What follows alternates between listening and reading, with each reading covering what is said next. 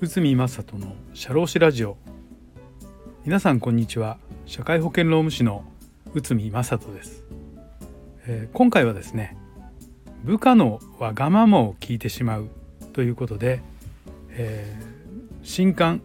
上司のやってはいけない令和版からですね、えー、同じタイトルありますけどそちらのちょっと解説をさせていただければと思います。部下を一人前にする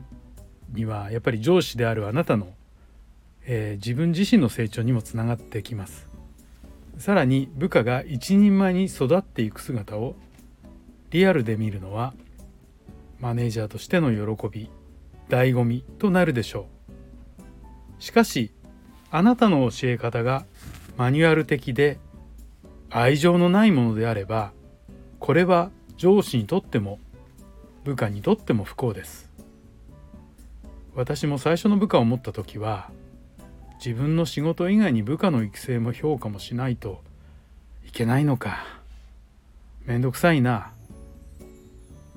と感じていました。当時の私と部下の関係は単に仕事をうまくこなす技術業務スキルの伝達など義務的な連絡ばかりでまた無理やり管理しようそんなような感じで行っていたのかもしれません。まあ、そんな対応をしていると気持ちのつながりもだんだんと希薄になりコミュニケーションの量がとても少なくなってきたのです。上司と部下の良好な関係というには程遠くお互いの関係もギクシャクし,、ま、してしまったのです。さすがにこれではまずい。と考えて私は部下の話を聞いたり要望も積極的に拾い上げるようにしたのです。温情をかけることと部下のわがままを聞くことを履き違えたのかもしれません。うん部下のわがままを聞いたら部下のためになるのかなと。それに応えたら答えることが果たして上司の仕事なのかな？いい上司なのかな？しかし当時の私は、うん、よく分かってなかったのかもしれませんね。部下の話を聞く。それに応える。ここまでは普通の話でしょうが上司が温情をかけようと思って判断したことが部下に「この人は何でも聞いてくれるのか」と捉えられてしまうとどんどんわがままを言い始めるでしょう。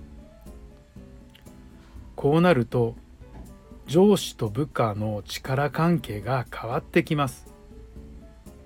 部下の方が上司をコントロールしようとし上司は部下の甘えを聞き続けてしまうという立場の逆転が起こってしまうかもしれませんこうならないためには部下を教えることについて上司は自分なりの考えを持たなければなりません具体的には部下に対してどんな社員に育ってほしいのかということを具体的具体的に伝えることが重要ですね。この考えなくして部下の教育はありません。ことあるごとに上司であるあなたの思いを伝えることこれを怠ると私が失敗したように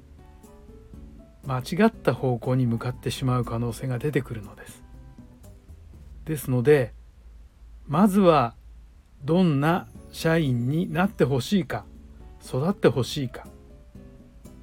こういったことを伝えてそれそれに向かうためにはどういうふうにしたらいいかということをお互いで考えるそしてそれについてよく対話をすると。やっぱりコミュニケーションの量が多ければ多いほど部下は上司の考えを理解します。無駄話かなと思ってしまうかもしれません。もしくはあちょっとこの時間は無駄だったのかもしれません。そういうふうに考えるかもしれませんけどやっぱりこのコミュニケーションの量それもわがままを聞く。さあ何か要望ありますか？ではなくてどういった方向に向かおうか？ということを積極的に聞く。そういう要は姿勢が上司マネージャーの大きな仕事の一部かなと。そういうふうに考えております。はい。今日もありがとうございました。